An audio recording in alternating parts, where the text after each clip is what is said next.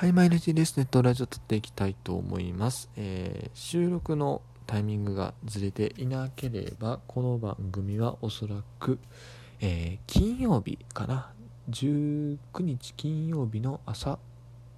ん？いや、あ、そうか、そうですね。はい、19日金曜日の朝に上がってるかなというふうに思います。まず先に、えー、この先の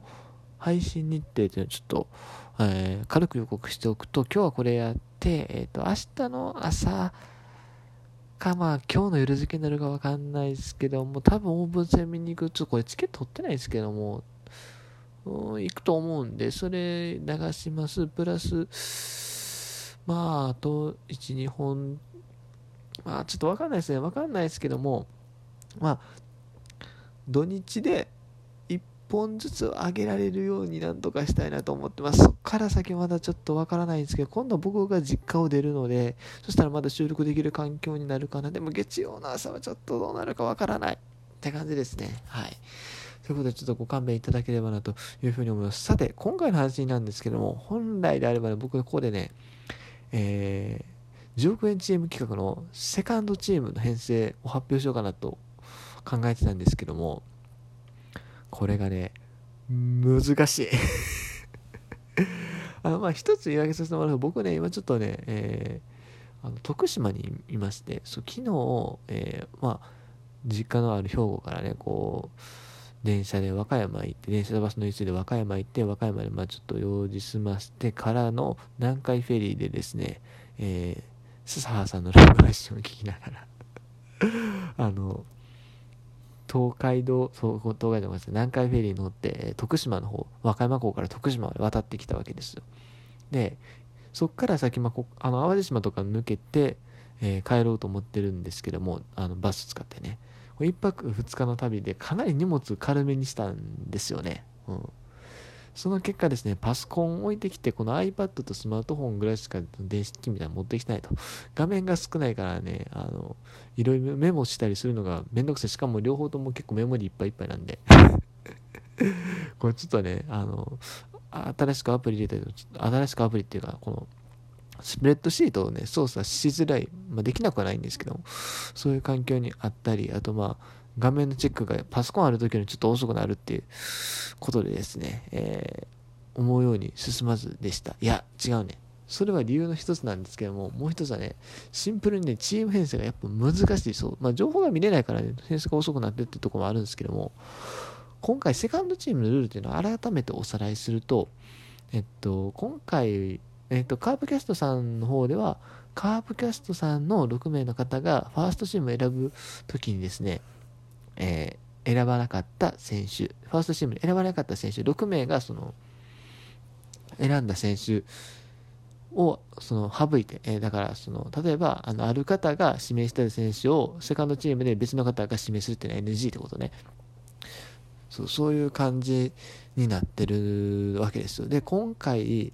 そこにもう一個僕制約つけまして、えー、僕は、えー、カーブキャストの方がファーストチームで選んだ選手、プラス自分がファーストチームで選んだ選手ですね。これを、ね、指名禁止にするというところで、えー、まあ、ファックアップキャストの方よりもハードル高いところでやってるんじゃないかな。でもね、まあ、被ってない選手ってそんなにいないんですけども、まあでもちょっとハードルは高いのかなというふうに思います。ちなみにあの、前回は里崎チャンネルさんの方のね、あの、一応比較というかそういうところもしましたけども、えー、佐々木チャンネルさんの方で指名された選手に関しては僕は遠慮なく指名させていただきます。できるだけちょっとカープキャストさんに近づけたいなというふうに思ってますので。はい。というところで、ね、まあ今選手選んでます。あと多分外国人の一人入れろっていう話やったような違ったようなところなんで、うん、それ去年はね、一人選ぶように言ってたんですけど、今年どうなのかわからない。うん。っていうところで、えー、まあ、わからないんですけども、とりあえず僕は入れます。はい。入れることにして。多分、ファーストチームの時僕外国人1人も選んでなかったと思うので、入れたいなというふうに思ってます。はい。っていう感じですね。えー、カープキャストの方はすでにセカンドチームが発表されているんですけれども、僕はそれをまだ聞いてません。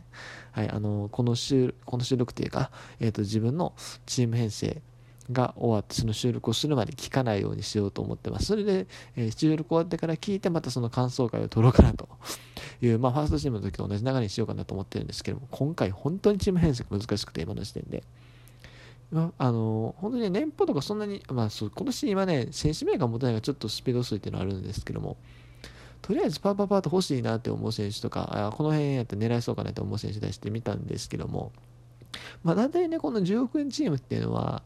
3000万以上ぐらいの選手で、3000万以上かつ2億未満ぐらいの選手で、ね、こう編成するのがいいのかなというふうに思うんですよ。来年年俸が上がるという点を考えるとね、ある程度実績があって、上がり幅も多くて、えー、でも、こう、なんだろう、うん、ハードルが高くなりすぎないというか、まあそういうところをね、狙っていきたいなというふうに思って考えてるんですけども、あんまね、こう3000万ぐらい、3000万以上から、うん、そうね、まあ、1億以下ぐらいの選手で、僕がこう、今年成績伸ばしてくれんちゃうかなって思ってる選手がそこまでいないのか、あるいはすでに出ちゃってるのか、あるいはもうもっと高額になっちゃってるのかわかんないですけども、なかなかこうパッと見つからないっていうところでね、結構苦労してるというか、あの、今年伸びそうやなっていう選手は、すでにリストアップできてる、リストアップっていうか、あのパッてその、えー、まあ、投手3ポジションプラス内、えー、野手9、8ポジションプラス DH 代打代走というところを出してるんですけども、みんなこう、年俸が低いのよ。今こう僕が仮編成したチームでいくと、本当にね、お金が余りまくる状態で、えー、まあ3000万以上の選手でいうと、待って、先発に一応3000万以上の選手でも候補は出してはいる。まあ、ここはなんとかなると思うし、中継ぎもね、多分なんとかなるんですよ。まあ、別に3000万以下でもいいんですけども、この選手伸びそうやなっていうか、やってくれそうな選手はいる。抑えがまず難しいよね。抑えのピッチャーで基本高額になってくるんで、実績重ねていくと。で、1年限りの選手はなかなか信頼しづらいところもあるし、抑えってそもそもポジションがい、もう他のポジションもそうか。うん、まあ、なかなかでもその投手の他のポジションのところでちょっと編成するときに難しさを感じるところでねえ、うん。まあ、僕が今リストアップしてるリストアップというか考えてる選手はかなり年俸低い選手だし実際抑え級は多分ないんじゃないかなと。でもまあ一応シーズン開幕前はね抑えシーズン開幕前でオープン戦キャンプ入る前ぐらいまではね抑え候補とも言われてた選手ではあるし、まあ、いずれ抑えやる可能性もある選手だし、去年セーブも上げてるしっていうところで、まあ、とりあえず入れてはいるんですけれども、なかなか難しいよね。ちょっと高額になりすぎてる選手が多かったりね、するんで、本当に難しいところ。あと、まあ、複数年契約の選手もいるんですよ。そう。それがね、難しい。複数年契約、基本的にまあ、えー、変動性なら別に問題ないと思うんですけど、固定性の選手はちょっとね、入れれない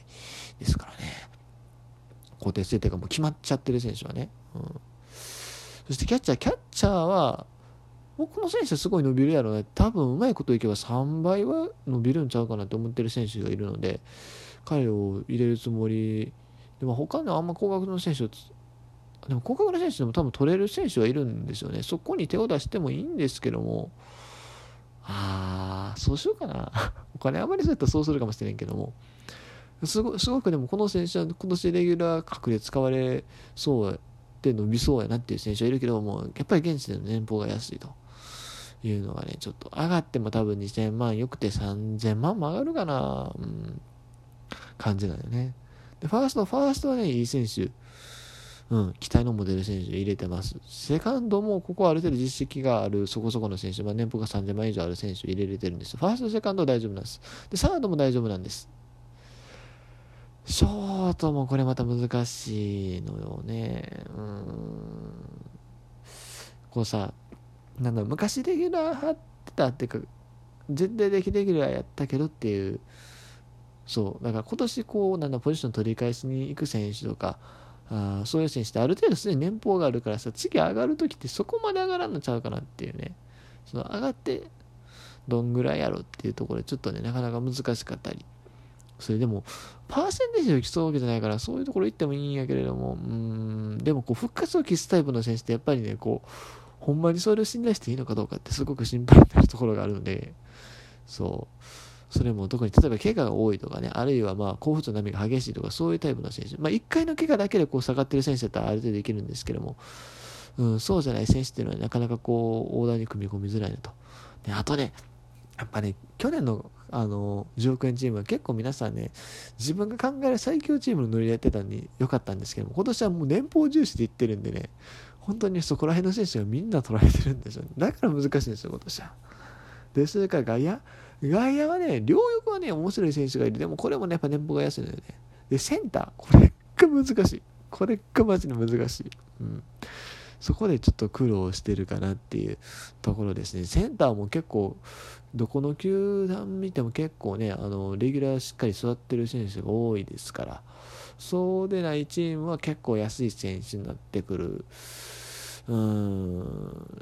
で、まあ、あの、カーブキャストさんの方だと、まあ僕聞いてないですけど、多分、辰巳選手が入ってくるかなと思うんですけど、辰巳選手は僕の方ですでに選んじゃってるので、僕は出せないんですよ。で、そこがね、難しいな。辰巳選手、オープン戦絶好調ですからね。うん、ちょっと難しい。本当に難しいって感じですね。DH 代打も大丈夫。ダイソーも、まあ、代打ダイソーはね、基本ね、調整のところだと思ってるんで、年俸のね。まあ、そこら辺もあれでどうにかなるんですけど、とにかくね、えー、皆さん今年はお金重視で考えてるがゆえに、マジで、あの、選手がいないです。いい価格の選手がどんな減ってるなっていう印象は受けてます。というところでね、えー、今回はこの辺で終わりたいなというふうに思います。ちなみにですが、10億円チームとちょっとその兄弟企画みたいなやつを今度取ろうかなというふうに思ってます。それはね、えー、まあどんな感じか、まあ皆さん楽しみにしていただければなと思います。まあ別にこれはまあ結果をどうこう、まあシーズン終わった時にでも振り返りはするかなと思うんですが、これもまたあのお金を絡めてこういうチーム編成をしようっていう趣旨でやるものです。はい。ということでまあ皆さん期待していただければなというふうに思います。ということで、えー、今日は以上です。